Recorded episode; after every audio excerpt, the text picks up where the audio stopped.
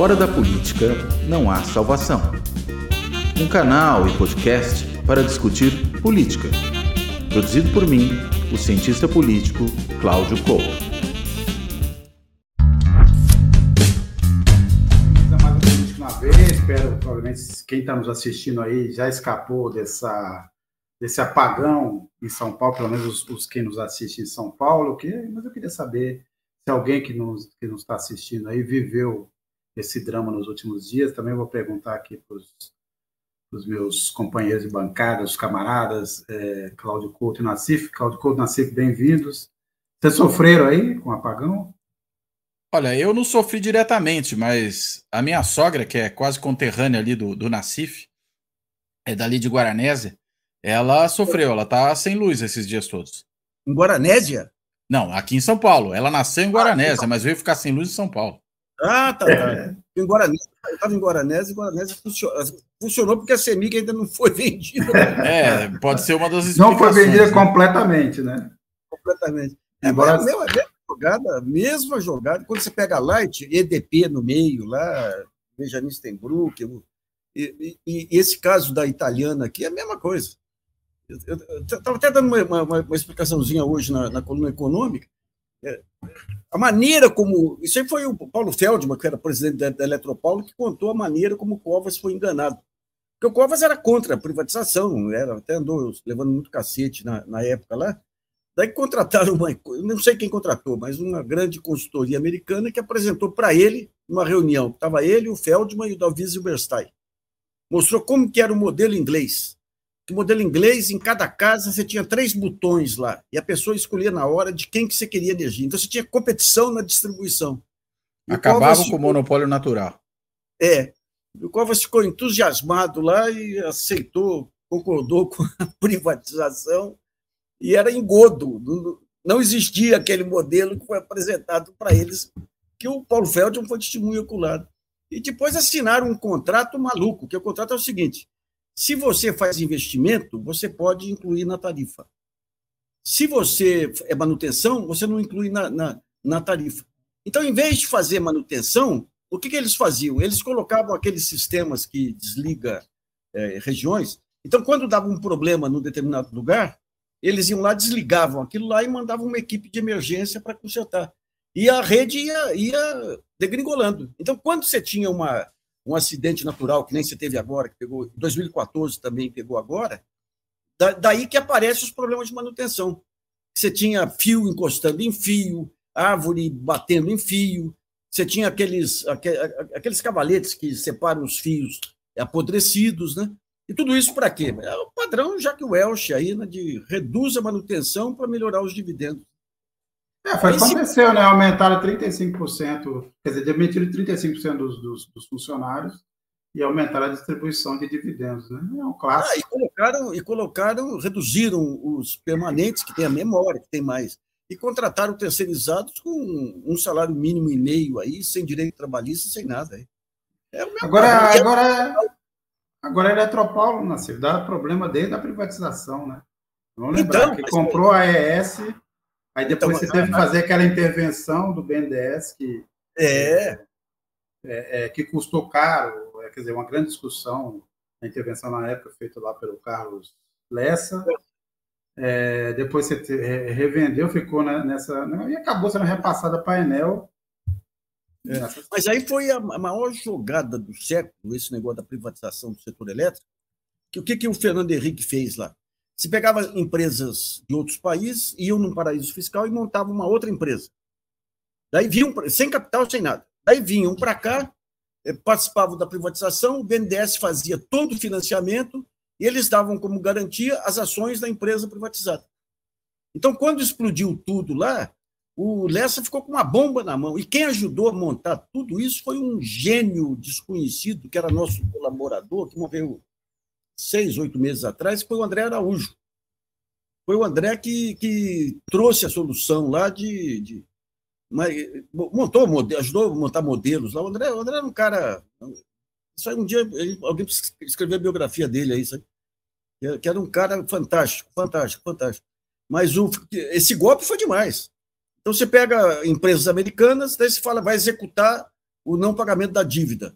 Mas o que, que ela tem de garantia? As ações da empresa privatizada.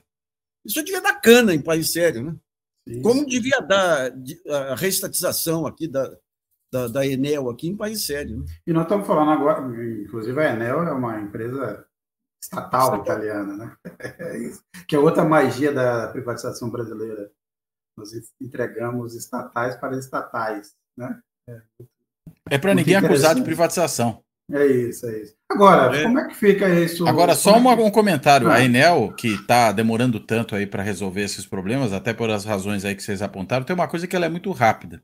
Hum. Se qualquer cliente tiver alguma dificuldade, digamos assim, deu um probleminha no banco, o débito automático não caiu. Rapidinho chega um e-mail avisando assim: olha, ou você paga logo, ou a gente negativa o seu nome no Serasa. Né? Uhum. Para isso é, é, imediato. Não vem sequer um aviso: olha, houve um problema no seu pagamento. Não já é uma ameaça né, hostil que chega no e-mail rapidinho. Né, é, e ainda com um tom cínico. A gente, claro, não quer que isso aconteça. Então paga logo. Né? É, é essa empresa. É assim que ela se relaciona com seus clientes. Muito pouco celery para resolver os problemas concretos, mas muito rápida quando se trata, na verdade, de, enfim, constranger a clientela. Agora você vê, todo país sério aí, monopólio natural, você mantém controle efetivo do Estado. Sim. Agora você pega, eu lembro quando teve aquele caso lá no Amapá, deixou o pessoal aí, não sei quanto, quantas pessoas, você pegava os noticiários de televisão, é isso que dá, empresa estatal, isso que dá. E era uma distribui uma transmissora privatizada que não investiu. Ou seja, um padrão. É, e essa ideia de que toda estatal é, é ineficiente, sendo que o, o, setor elétrico brasileiro é um exemplo mundial de sucesso setor elétrico estatal. Então, você tem essa visão que toda estatal é, é, é ineficiente e não atentou, em outras circunstâncias, até podia é, é, criar esse paradoxo, estatal ou, ou privatização com regulação. Você não tem regulação porque as agências reguladoras são todas apropriadas pelo mercado. Mas hoje está mais que demonstrado o padrão Jacques Welch, que é, que é o padrão Jorge Paulo Lema. O que é esse padrão? Pega uma empresa pronta, pronta e vai te retirando tudo que ela pode dar em forma de dividendo. Então, você reduz manutenção, fizeram com a Boeing. Reduz manutenção, reduz investimento, reduz inovação, reduz tudo. Então, então e quando tiver caindo de ponto, devolve para o governo, como foi feito com a Light. É, nós temos ainda é, é, a Eletrobras, obviamente, com o risco de dar problema a qualquer momento, porque o, o mesmo processo está acontecendo. Corte de investimento, corte na manutenção, e aumento não só da distribuição de dividendos, como dos, dos ganhos dos diretores e dos conselheiros. Isso. Né? Isso. É, e agora a gente tem para frente, inclusive, essa agora a proposta da privatização da Sabesp. Quem acha que vai ser diferente? Que entrou na Berlinda, e o mais interessante, né, é que entrou na Berlinda, inclusive, com os próprios bolsonaristas contra a privatização da Sabesp, agora querendo acuar o, o Tarcísio. Né? Então, é, é, uma situação curiosa, né? Os bolsonaristas contra um bolsonarista. Quer Tarcísio... dizer, não é tão curiosa, isso na verdade é até costumeiro. É. O Tarcísio e o seu eco aí, que é aquele prefeito anônimo de São Paulo, fala: não, não, é que o modelo da, da, da Enel foi mal feito, o nosso vai ser bem feito. Ah, claro. ah, a Enel, inclusive, só comprou um espólio, né, do negócio que já estava ali, era basicamente uma massa falida. Agora, é, de qualquer forma, antes, você chamou a atenção para cobrir todo mundo do noticiário, quando no caso do Amapá havia um erro, inclusive, sobre a natureza da empresa, agora você não tem, você tem um sujeito oculto, né? Você não sabe exatamente. Não tem, não tem. É, é assim, não, você é, pega... Ocorreu um apagão, assim, é, assim, é uma Pega os principais jornais de São Paulo, a manchete, a manchete é o, é, é o superávit fiscal. Sim. Bem, é, de qualquer forma, convidei a quem está assistindo esse programa, que eu já fui direto no assunto do apagão, não, não mencionei que é a política na veia, nessa altura todo mundo já sabe, essa parceria entre a Carta Capital, Fora da Política Nossa Salvação e a TV GGN. Estamos aqui em mais um programa, sem apagão até esse momento. É, então, mas se alguém tiver alguma história aí desses últimos dias em São Paulo, é, dos seus dramas pessoais, e quiser contar, é só mandar aí que eu leio aqui é, no ar. Agora, a gente está numa outra mudando aqui completamente de região, é o tema principal dessa, do programa de hoje. É, vou começar pelo Couto, mas também queria depois ouvir o Nassif, É, a, a, sensação que eu tenho nos últimos dias é que há um, assim, com nenhum efeito sobre os acontecimentos, vamos deixar claro, os acontecimentos continuam acontecendo na sua plenitude, na sua magnitude, né, de destruição e tudo mais, mas eu tenho percebido é, uma mudança ainda cada vez mais profunda da, da opinião pública em relação ao conflito é, na faixa de, de Gaza, da invasão de Israel na faixa de Gaza. Vamos lembrar que a gente já discutiu nesse programa lá, já temos um mês, né, hoje completa exatamente um mês daqueles ataques do Hamas. A impressão inicial era que você não podia dizer nada, dizer, qualquer contextualização, qualquer mas, qualquer observação era tido como antissemita. E agora você tem uma mudança de opinião, e eu, eu pelo menos tenho visto na, na imprensa internacional, nas TVs, o uso de termos que até então, duas semanas atrás, eram proibidos. Por exemplo, limpeza étnica, genocídio, tem sido dito com mais frequência e com mais liberdade. E temos essa situação, essa reação dos Estados Unidos, que agora, é, depois de, é, e, e, continua negando cessar-fogo, mas agora fala em pausa humanitária. É, você tem percebido também, se, um, dois, você acha que isso pode ter algum efeito num curto prazo ou não? Olha, acho que no curto prazo é pouco provável. Né? No curto prazo, acho que a gente segue com isso. Inclusive, se a gente olha para a realidade americana, né, você tem ali um apoio incondicional a Israel que é muito amplo. Claro, você vai ter uma outra é, área da, da, política americana, setores da sociedade americana que acabam tendo uma postura mais crítica, mas até, enfim, figuras do campo progressista americano, Bernie Sanders, por exemplo, são contrários ao cessar-fogo né? É por conta. Como? Inacreditável, Bernie Sanders. Pois é, mas você tem esse apego aí à, à, relação antiga dos Estados Unidos com Israel, que até faz, fazem com que um progressista como Bernie Sanders seja progressista, mas até esse momento. E aí, nessa hora, desculpa, para. Desculpa, é, pode ser uma coisa geracional também, né? A gente olha os democratas mais velhos e os democratas mais novos. Eu creio que passa muito por aí, né? Tanto que Alexandre Ocasio-Cortez, outros setores mais jovens, inclusive, claro, e aí era de se esperar, vinculados à comunidade árabe-americana, esses aí têm uma postura evidentemente diferente com relação à situação palestina. Mas a gente tem visto manifestações mundo afora, aí saindo um pouco dos Estados Unidos, que mostram essa mudança de ambiente. Até porque tem uma coisa, a gente falou disso aqui logo que o conflito estourou, né?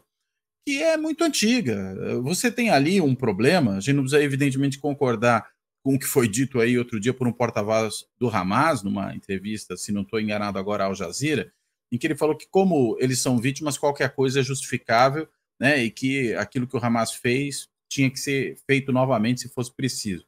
Não precisa chegar nesse ponto, mas é óbvio que na história, quando você olha o contexto, você tem uma força ocupante e você tem um povo com seu território ocupado. A força ocupante é o Estado de Israel, o povo com o território ocupado são os palestinos. Veja, não o Hamas, os palestinos. A gente não pode cometer aí essa sinedoque de resumir o povo palestino a um grupo organizado que atua ali, né, que é o Hamas. Agora, quando você olha para o Estado de Israel, e eu também não estou me referindo a toda a população que vive ali, eu estou me referindo ao Estado de Israel ao longo da história, governos trabalhistas, governos do Likud, governos de diferentes coalizões, porque o sistema político ali é muito fragmentado, sempre se governa com base em coalizão, todos eles mantiveram as políticas de ocupação ilegal, de limpeza étnica da Palestina, né, de é, roubo de território, enfim, de dar uma banana para as resoluções da ONU. E a gente sabe que o próprio Estado de Israel surge por uma decisão da ONU. Então a ONU foi útil até o momento de criar o Estado. Dali para frente,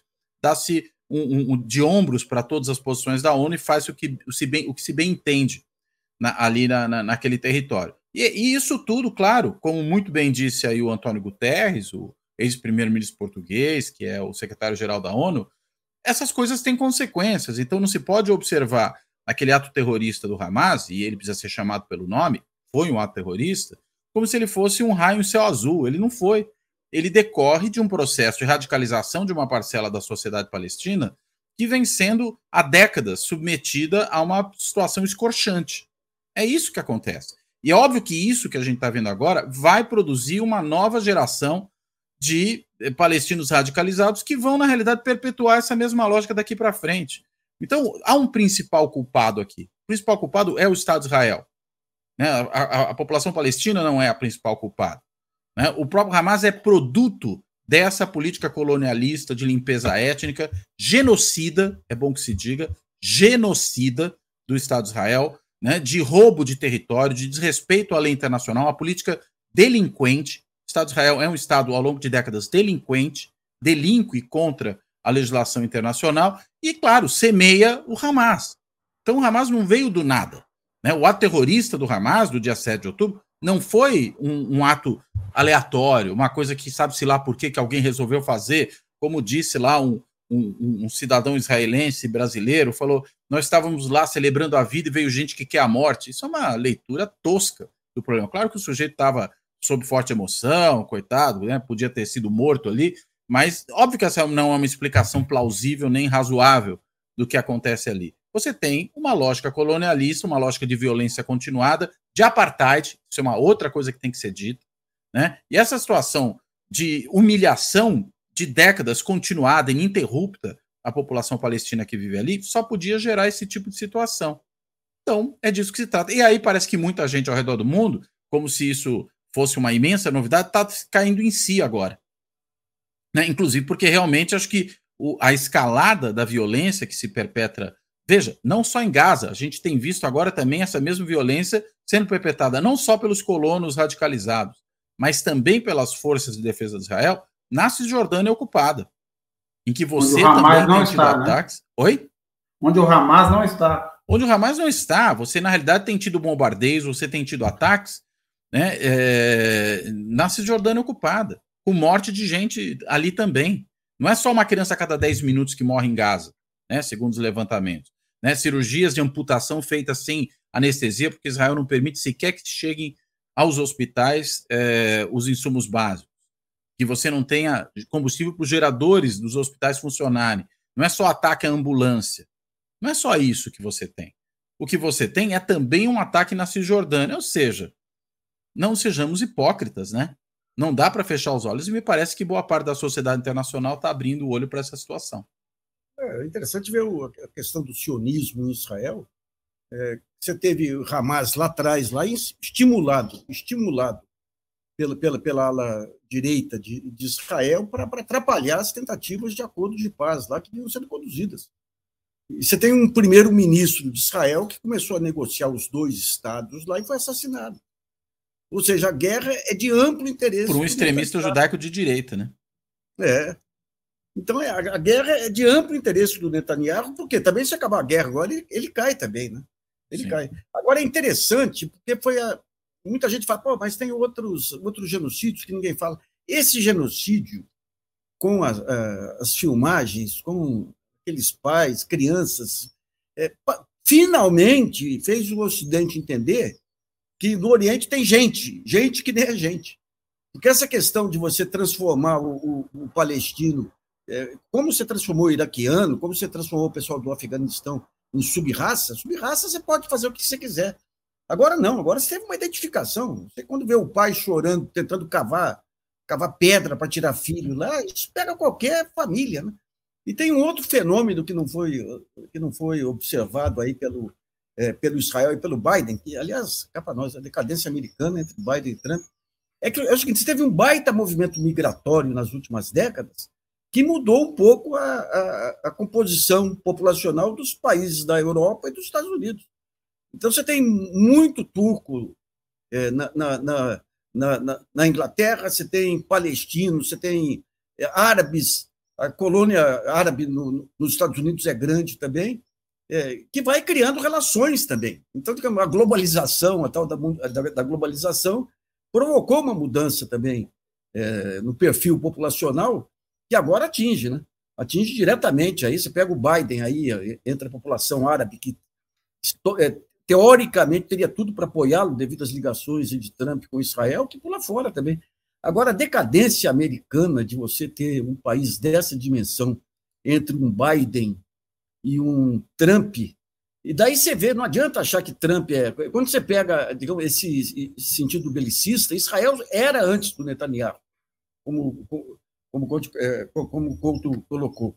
E os Estados Unidos, os democratas, que aqui a gente vê como liberais e tudo, sempre foram aqueles que conduziram as guerras. Né?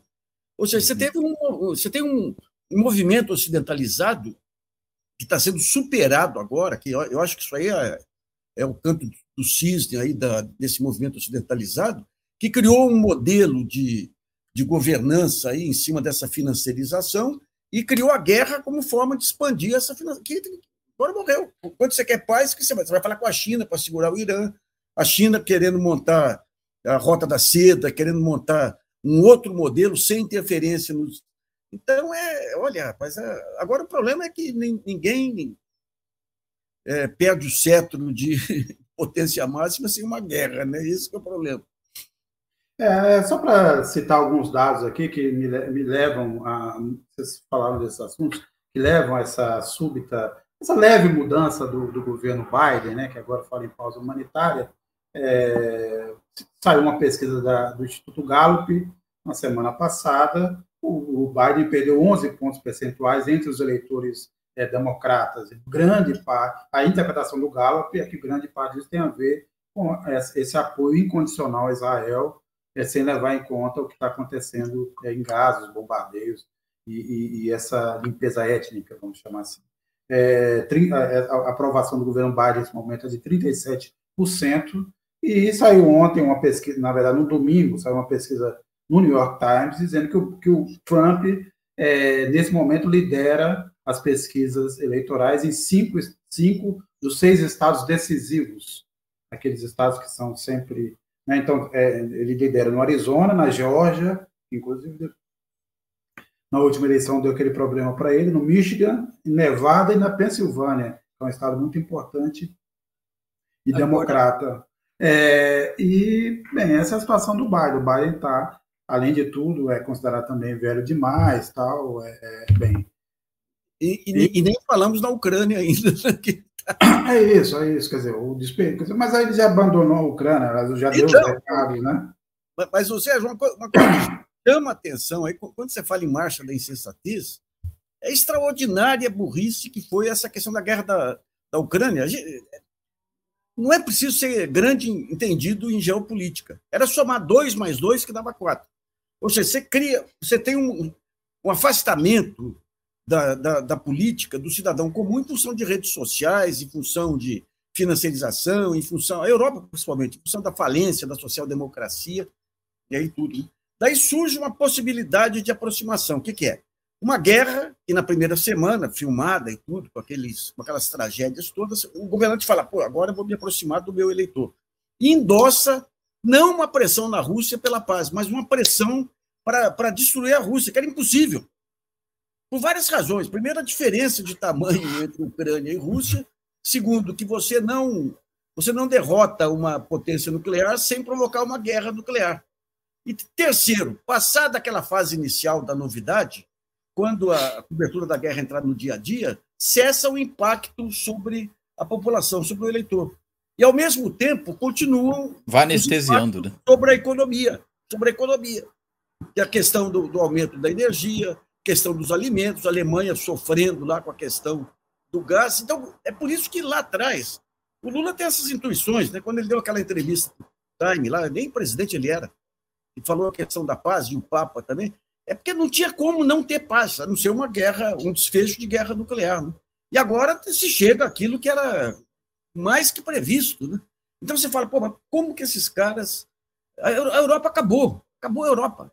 Não tem mais. Não, a Europa, não, a Europa não existe. A Europa sempre foi, historicamente, sempre foi um parceiro júnior dos Estados Unidos, mas que tinha a, pretensão de ser independente e fazia, né? Quer dizer, a defesa do, do direito universal, do multilateralismo, embora se alinhasse em geral aos Estados Unidos, dessa vez agora não, virou uma espécie de pet dos Estados Unidos, uma espécie de cachorro de madame. Só responde a isso. Não tem mais nenhuma liderança aqui que faz. O único que tenta, mas é o Macron que fica, mas uhum. acaba isolado. O Macron tenta, né? De alguma forma. Embora tenha, por exemplo, proibido manifestações pró-Palestina é, é, é, em Paris e outras cidades, e na França, mas ele foi, e foi o único que falou diante do Netanyahu que você precisa ter é, uma solução de dois estados. Eu não lembro de nenhuma outra liderança é, é, ocidental, vamos chamar assim, que tenha ido diante do Netanyahu e tenha feito esse tipo de pronunciamento. Eu só queria ler alguns comentários aqui. O Zé Fini as consequências que o Biden procura é emplacar a reeleição em 2024. A Vera Lúcia, Estados Unidos é um país bélico, largou a Ucrânia porque viu o tamanho do urso. Consequentemente, mudamos o foco de nossas atenções. O Ricardo Feti, opção nuclear é a terceira guerra mundial, com certeza. Falaremos disso daqui a pouco. E o Carlos Almeida pergunta: acham que é uma, que é uma ocupação militar de Gaza para Israel de longa acham que uma ocupação militar de Gaza para Israel de longa duração é possível? Carlos Almeida, eu vou, eu vou passar para o Nassif, mas eu não acho não só possível, como provável, porque o Netanyahu uhum. falou isso ontem à noite, em uma entrevista à BC, à BC News, por, por questões, sempre é, evocando a segurança de Israel, nós faremos uma ocupação de longa duração em Gaza, eu acho até mais, né? Porque foi divulgado na semana passada aquele plano de mandar todos os palestinos para o deserto do Sinai, um Sim. campo de refugiados que viraria uma cidade, mas e lembrando, então isso é um plano que tem lá. E lembrando que ao longo de todos os conflitos mais, vamos dizer assim, é, quentes, mais é é, é, é, decisivos, mais ameaçadores nessa, nessa região, sempre resultaram uma, uma expansão territorial do, do, de Israel. Isso foi acontecendo de, de 47 para cá. Mas eu queria ouvir o Couto Nassif, e se quiser também comentar. Antes de tudo, só queria lembrar que falaram aqui da, da ameaça nuclear. Para quem está assistindo, foi um, um ministro, um ministro do patrimônio, Amihai Eliahu. Amihai Eliahu, numa entrevista a uma rádio que diz que, na, na, na verdade, ele corroborou uma, uma a, a, a, a, pergunta do, do entrevistador, perguntava se uma bomba atômica seria uma solução. Ele disse é um dos caminhos possíveis, depois disse aquela história que os palestinos devem se virar, vão para o deserto ou vão para a Irlanda. A referência da Irlanda tem a ver com, com um executivo de, uma, de um Web Summit irlandês que defendeu, é, que fez declarações sobre o, o, o, extermínio dos palestinos, e ele disse que quem, quem impunha a bandeira do Hamas ou da Palestina não teria o direito de viver na face da terra. Essas declarações vão ser muito fofas e singelas do Amihai, mas Couto e Nasci. É, acho que ele foi mais sincero que os seus colegas, né? Acho que essa é a grande diferença. Não quer dizer que ele necessariamente seja tão singular assim do ponto de vista do que os membros desse governo de Israel pensam. Acho que ele só foi mais sincero, cometeu aí o tal de sincericídio, não à toa foi suspenso das suas funções. Eu não sei muito bem o que significa um ministro suspenso das suas funções, ele não saiu do ministério, ele não, não foi posto para fora do gabinete, ele simplesmente foi suspenso dessas funções, mas, enfim, ele expressa a posição do, do atual governo. É, os outros procuram se resguardar um pouco mais, naquilo que dizem, até para evitar o tipo de repercussão que o sincericídio dessa, dessa natureza gera. Agora, indo para o cerne da, da pergunta, né, que é a questão da ocupação de Gaza por Israel, eu acredito que sim, ela vai acontecer. Né? Já está em curso. Né? Na verdade, essa liberação, vamos chamar assim, da área norte de Gaza e é, o confinamento da população palestina ao sul de Gaza, quer dizer, num território que já era um dos mais densamente povoados do mundo, você obriga metade da população a migrar para metade do território, quer dizer, ele provavelmente vai se tornar, de fato, o lugar mais densamente povoado do mundo, com uma infraestrutura totalmente destruída, né? Não é qualquer lugar muito povoado, é um lugar povoado com, sem, sem, com escolas, com mesquitas, com habitações, né, com hospitais, com todo tipo de equipamento público destruído, com as moradias né, no chão. Uh, é isso que Israel está criando ali. Então, acredito que sim, vai manter essa ocupação, muito provavelmente para poder mais à frente também anexar de vez né, a área que porventura resolveu ocupar. Né, talvez, inclusive, uma parte da faixa de Gaza deixe no futuro próximo de ser alguma coisa eh, mantida como território palestino, assim como Israel já anexou partes da Cisjordânia, assim como já anexou várias outras partes do que era o território palestino segundo o mapeamento dos dois estados feito lá em 47 pela ONU, deve provavelmente anexar também uma parte da, de Gaza, né, e com isso alegando questões de segurança e confinando as pessoas num território cada vez menor, até muitas vezes tornando quase que impossível uma outra solução que não essas pessoas tentarem sair dali, que vai ficar inabitável, é né, um lugar impossível de se viver. Né? Ou seja, é de novo, como é na, na, na, nas colonizações criminosas que ocorrem na Cisjordânia, a política do fato consumado, né? de gerar uma situação que não tem volta né? e que os incomodados que se mudem. Né?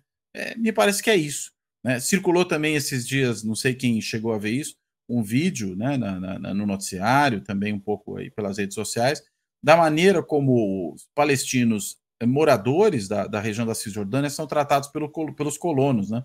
Os colonos dando ali uma batida num carro de palestinos, né, os humilhando das mais variadas formas, inclusive com, com galhofa, com tudo, mas claro, porque estão empunhando rifles, e aí fica fácil tirar sarro da cara do outro nessa situação. Uh, enfim, é, é, a essa situação que o povo palestino é submetido, e provavelmente é isso que nós veremos intensificado ainda mais na região de Gaza. Mas, Nassif, deixa eu só fazer uma observação rápida, Nassif. Esse ministro, o Amirai Eliyahu, vive, inclusive, num, num dos tantos assentamentos ilegais na Cisjordânia, um assentamento que foi criado em 77 e que expulsou os palestinos que viviam nessa, na área. Nassif. É, daí você vai ter um, um fenômeno que já está começando a se alastrar no mundo aí, que vai vir violento, que é o antissemitismo.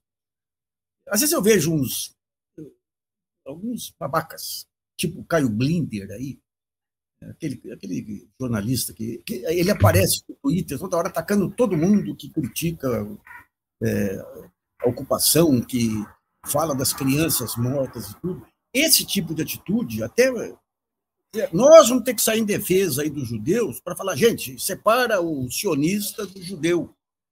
Não vamos fazer, não vamos generalizar, porque o antissemitismo virá violento. Você pega todo esse sentimento de impotência. Já veio, tá... né? Já está aí. Já veio, veio, mas vai ficar mais violento. Você pega todo esse sentimento de impotência que está no mundo, de repente vem um cara, pessoa física lá, indignado, vê um judeu pela frente, eu vou falar, fazer o que eu posso, descontar naquele judeu.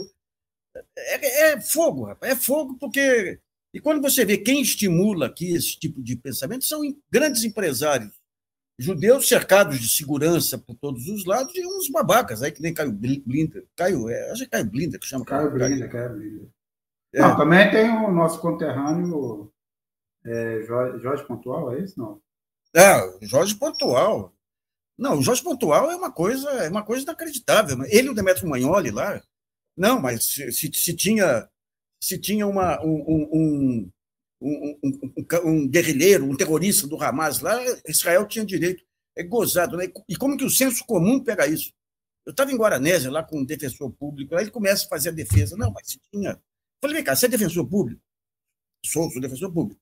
Tá, se um bandido qualquer sequestra um, uma pessoa, a PM vai lá e mata o refém, o que, que acontece com a, com a PM? Está fudido. Bom, a lógica é essa, né? Mas o senso comum é interessante, porque o senso comum acaba aceitando isso. Não, quem agrediu primeiro foi, foi o, o Hamas, ou seja, a desproporção é, entre um grupo e um Estado organizado, isso aí o senso comum não pega, mas as imagens de um pai chorando em cima de um filho destroçado, gente, isso é mortal, é mortal. Isso aí vai pegar ah, gerações de, de, de, judeus que não tem nada a ver com esses assassinos aí. Né? Ah, é, mas Israel continua usando esse argumento de que ah, o, o Hamas faz os civis de escudo humano, então a gente não tem, não pode fazer nada. É, pega uns Também nessa altura não é verdade, né? Não é. é. Dizer, quando você fez 2 milhões de escudo humano, foi isso? Você teria dado naquela aglomeração? A cada, atrás de cada civil palestino tem um, um, um, integrante do Hamas, é isso? É isso, Cláudio? É o que acho que alguns estão querendo dizer, né? Infelizmente. O que é uma loucura, né? Mais uma loucura que a gente está vendo. É óbvio que é, coisas desse tipo não fazem o menor sentido. Né? E, e, na verdade, é de novo a ideia da, da punição coletiva. Assim como esse antissemitismo está crescendo, né, pelas razões aí que o Nassif colocou, e começa muita gente a querer culpar todo qualquer judeu pelas atrocidades que o Estado de Israel comete, tem gente que está legitimando o ataque a todo e qualquer palestino com base, enfim, nas bobagens que diz esse ou aquele membro da, da, da população palestina que está num grupo radicalizado, né, por, com base, inclusive, nesse tipo de defesa surreal, né, que a gente viu sendo feita por algumas pessoas que têm voz ativa na imprensa. Depois vieram, tentaram se retratar, alguns deles, menos mal, é. né, ainda bem que tentaram pelo menos se retratar. Mas é... é aquilo, aquilo foi pressão da, da, Globo News lá, porque todos, a Globo News, tá, vamos, vamos ser justos, né? A Globo News está num baita trabalho lá. Eles criaram até um departamento X para conseguir se livrar daquela imagem terrível que acumularam durante, durante o período da Lava Jato, como já tinham acumulado lá atrás no período da ditadura. Eu lembro que o Evandro Carlos de Andrade, o trabalho que deu para ele lá para tentar tirar aquela marca da ditadura, até daí repete tudo de novo. Né? Então, o que aconteceu foi uma, uma baita de um movimento de indignação. É, você pega as notas que saem da Globo News no Twitter, uma parte relevante é dando voz, dando voz aí às críticas a Israel e tudo. Mas daí você vê em dois ultra. Você, você vê a, a, diferença entre imprensa e, e, e, rede social é que a rede social tem, tem, a, tem as suas bolhas. E a imprensa tem que ampliar, voltar a ampliar. Antes, a, senão, senão fica bolha. Né? Daí todo esse trabalho da Globo News, quando entra um Jorge Pontual e um Demetrio Magnoli com aquele discurso de ultradireita lá, de tem que bombardear é, ambulância, mata todo o trabalho. Então, aquilo uhum. lá seguramente foi uma pressão da Globo News, é um, um pedido de desculpa mal feito, porque disse que foi mal compreendido. Mal compreendido uma pinóia, ele foi explícito lá. Aliás, a, a história é que, do mal aquela... compreendido é, é um, vira uma desculpa para tudo, né? A gente é vê um monte de gente. É, é, é não, foi mal compreendido. Se eu ofendi alguém, peço é isso, desculpas. É, né? é, é, isso, é, um pouco isso. Esse, né? é, esse é o clássico. Se eu ofendi, no fundo, a culpa é sua que não entendeu o que eu disse. Isso, exatamente. Essa é a ideia que está por trás desse tipo de pedido de desculpa, se é que a gente pode chamá-lo exatamente dessa maneira. Né? Agora é isso, Claudio Porto. O Netanyahu está fazendo tudo ou nada porque no fim ele vai dançar? Ou você acha que. Lembrar que Netanyahu é um sobrevivente, talvez o maior sobrevivente da política mundial. É ou já é o primeiro-ministro mais longevo de Israel. E pá, sobrevive a cada, a cada vez que diz que é o fim dele, na verdade é um recomeço. Você acha que ele pode é se salvar fênix. ainda? É. Olha, acho que ele está tentando se salvar, né, uh, o Sérgio? Se ele vai conseguir se salvar, é mais difícil de responder. Eu acho que a tentativa dele, evidentemente, é essa. Né? Agora, eu não acho que é só isso, né? Vamos, vamos pegar o que foram uh, as gestões do Netanyahu anteriormente, até porque que ele se popularizou. Né? Ele se popularizou justamente porque ele sempre teve esse tipo de atitude truculenta, sob o pretexto de que isso é o que asseguraria é, que garantiria a segurança de Israel. E a gente sabe que não é isso. Né? A gente sabe que, na verdade, é um modo de proceder dessa figura. Pura e simplesmente assim. Né? Então, honestamente, não dá para né, a gente levar muito a sério né, que, que é só porque ele está com medo da cadeia. É também por isso, evidentemente. Mas eu não, eu não resumiria isso. Eu entendo que é, na verdade, o modus operandi característico né, de uma figura como ele. É, Agora volta, é, vamos dar mais um giro no mundo agora, vamos agora para a vizinhança aqui. Duas pesquisas, tivemos duas pesquisas no fim de semana na Argentina. Lembrando que a gente tinha tido, na quinta-feira, se eu não me engano, o Clarim divulgou uma pesquisa que dava 10 pontos percentuais de vantagem para o Sérgio Massa, o ministro da Economia, é, peronista, o candidato da situação. E mais tivemos duas pesquisas no final de semana que embolam, embolam mais o jogo umas feitas pela Atlas Intel, que é sempre elogiada pelo Claudio uhum. Couto, que dá uma vantagem 52 a 48 para o Milley, e uma outra pesquisa que é o contrário, dá 45 a 46 por, a 43 por massa. As apostas continuam abertas, quem quiser opinar aí, é, situação, vamos dizer assim, estamos naquele nível de a Argentina nos repete bastante, né? Vamos lembrar do Conralito e de outros erros que eles gostam de cometer, assim, bem Assim, o Brasil faz e um tempo depois eles repetem. É isso que vai acontecer? Você teme que isso aconteça? Aumentou o seu temor, Cláudio Couto, e aumentou o seu temor? Né? Olha, o meu temor é o mesmo, acho que desde o começo, né? Na verdade, desde que você teve aí o surgimento dessa figura nefanda aí, o, o Milley, é, dá para ter medo, né? Do que pode vir pela frente, sobretudo depois que ele teve aquele desempenho naquele momento surpreendente nas primárias argentinas, né? Agora, essas primeiras pesquisas dão algum alento, né? Acho que, evidentemente, você tem ali uma gestão econômica na Argentina que é trágica, basta ver os indicadores, os resultados muito ruins que essa gestão peronista tem colhido. E aí é claro que isso dificulta por mais. Como é que você vai votar no, no para presidente da República, no ministro da Economia, que tem colhido resultados tão, tão trágicos? Né? Ah, mas na verdade começou sem ele. Mesmo assim, ele é do partido, ele é o, o, o, atual ministro da Economia, tudo isso vai tornando a, a, situação dele muito difícil. O problema é, do outro lado, você tem a anormalidade, né? É, e eu gosto de dizer o seguinte: que é sempre melhor um governo ruim do que um governo anormal. Né? E optar pelo Milley é optar pela normalidade, por toda a sandice que a normalidade possibilita. Veja-se aqui o caso do Bolsonaro, o que, que significou. E acho que muitos argentinos têm isso em vista, né? que justamente, por pior que seja a gestão econômica do governo peronista, o fato é, é ele ainda que seja ruim, pode ser um governo normal, pode até ter alguma correção de rota. No caso desses governos anormais, não há muito o que se falar em correção de rota, porque a rota é o erro, né?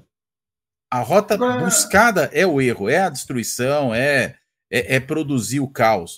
Uh, então, acho que muitos estão se, se, dando conta disso, e daí talvez esse resultado mais positivo que aparece nessa primeira pesquisa. Acho que a gente tem que esperar realmente outras, né? tem que esperar, inclusive, o andamento da campanha. Né? Não por acaso você tem um intervalo entre o primeiro e o segundo turno, que no caso argentino é até mais longo né, que entre nós, e acho que isso permite que esse debate se, se consolide, que ele amadureça até lá. Mas uh, eu acho que a Argentina está num, num, num, dilema sério. Uh, espero que o mal menor prevaleça, né? que vença um, um, um, candidato presidencial que, a despeito de ser um candidato presidencial que tem ali né, um, um portfólio de realizações que não é dos melhores, ainda assim está no campo da normalidade. Agora, isso é minha expectativa, e até eu diria meu desejo. Se isso vai acontecer, é difícil dizer nesse momento. Eu aguardaria, acompanharia as próximas pesquisas para poder ter mais certeza do que falar. É, agora, o Milley é, uma, é, é, é, resultante do fracasso sucessivo de diversos governos argentinos. Mas entrando massa, a gente tem um fator novo no ar aí que pode implicar em algumas mudanças é, interessantes aí. Né?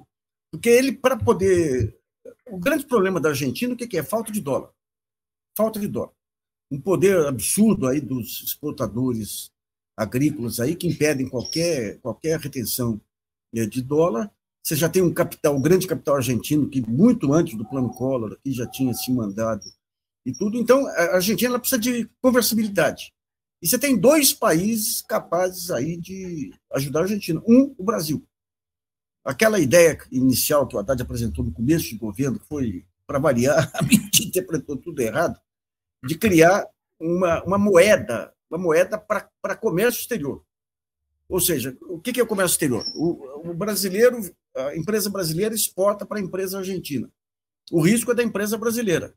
Mas se a empresa argentina deposita o dinheiro no, no Banco Central e, e, o Banco Central não tem é, reais ou dólares para mandar para cá, é risco soberano.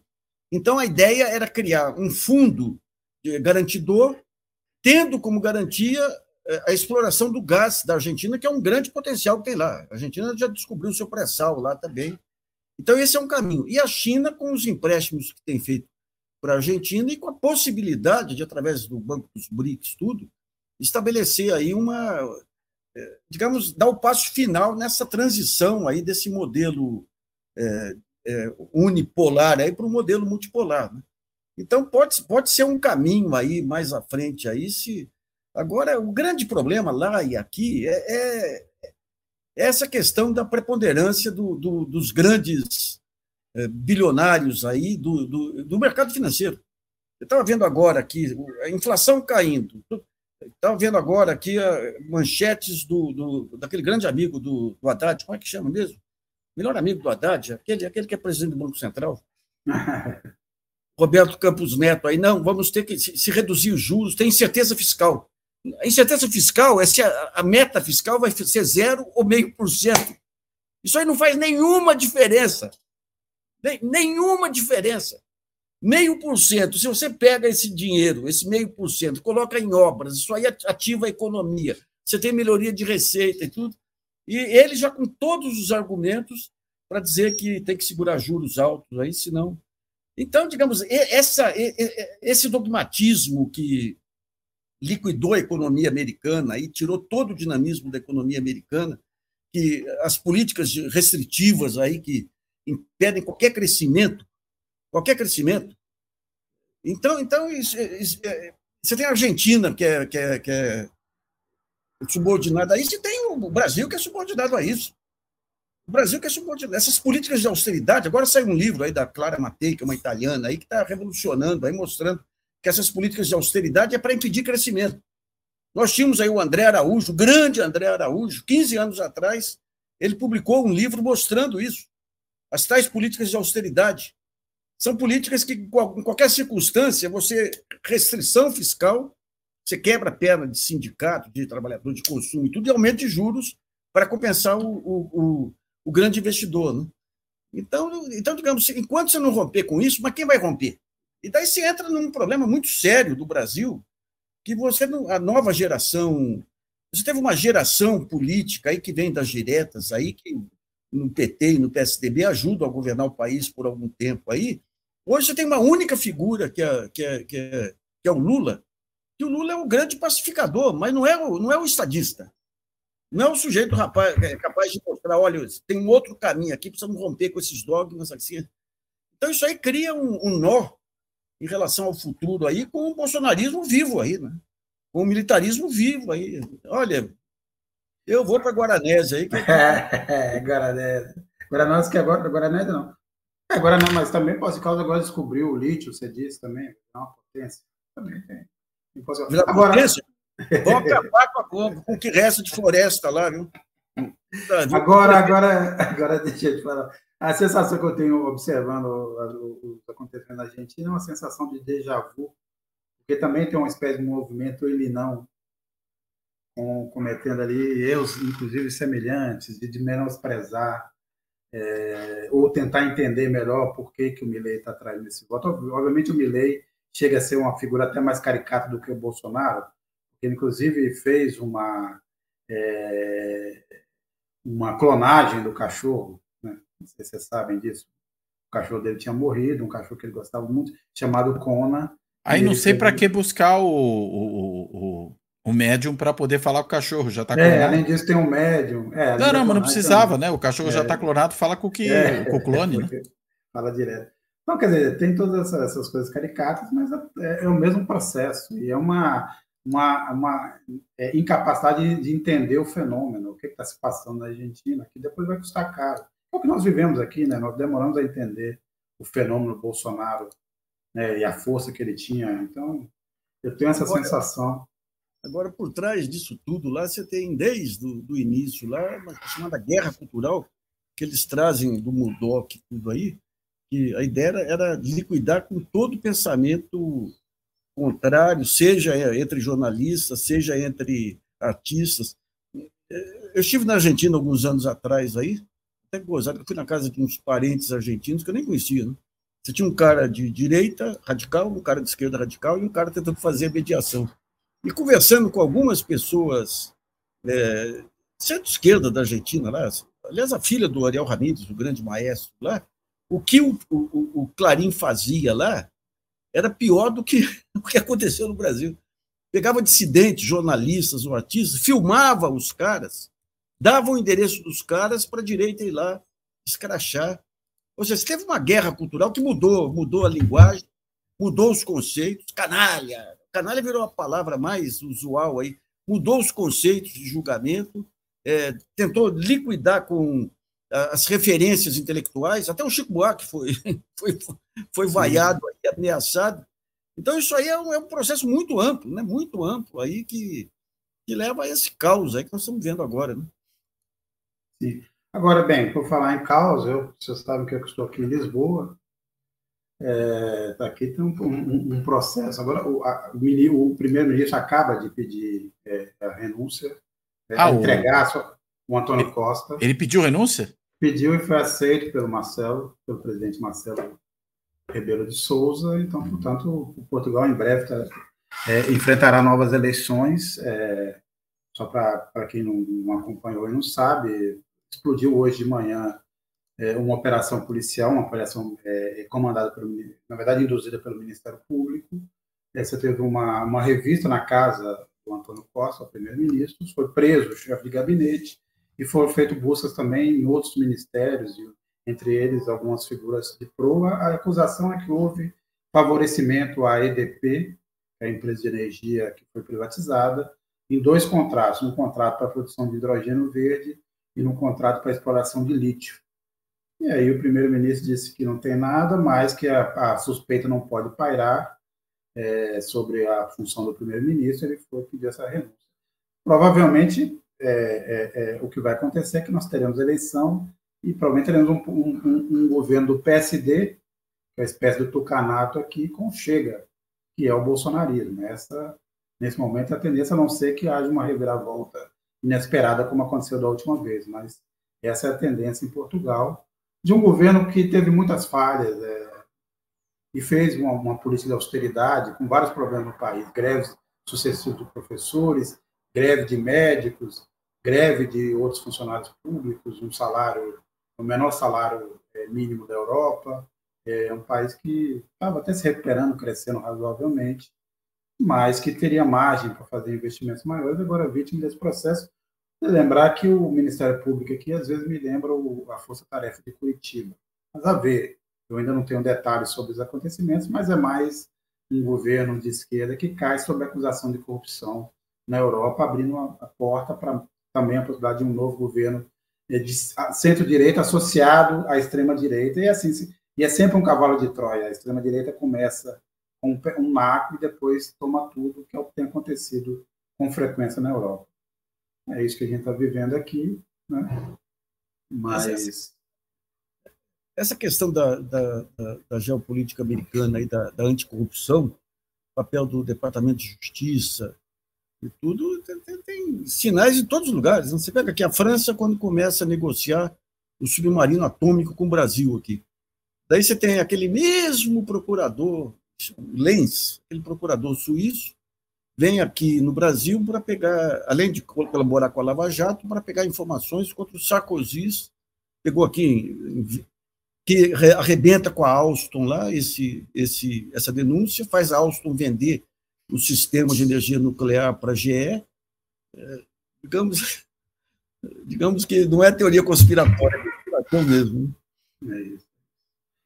Bem, eu agradeço quem nos acompanhou até agora esse programa, lembrando que o Política na Veia aqui toda terça-feira, peço também que vocês acompanhem os, os demais canais, TV GGN, TV GGN, Fora da Política Nossa Salvação, sempre ao sábado Cláudio Couto tem um novo programa, é, já sabe o que é o assunto dessa semana, Cláudio? Não, ainda estamos fechando, ainda não, o dessa semana ainda está em aberto.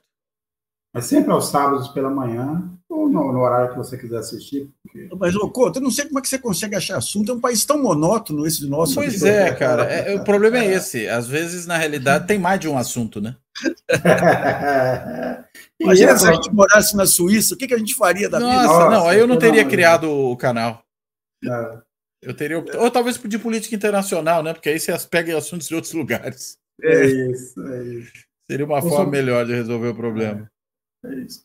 Bem, e agradeço, nos acompanhem, assistam. Nacife Couto, até a próxima. Até Vamos mais, lá. pessoal. Até a um próxima, abraço. gente. Um abraço aí para todo mundo.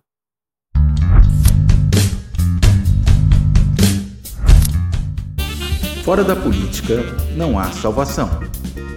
Um canal e podcast para discutir política. Produzido por mim, o cientista político Cláudio Couto.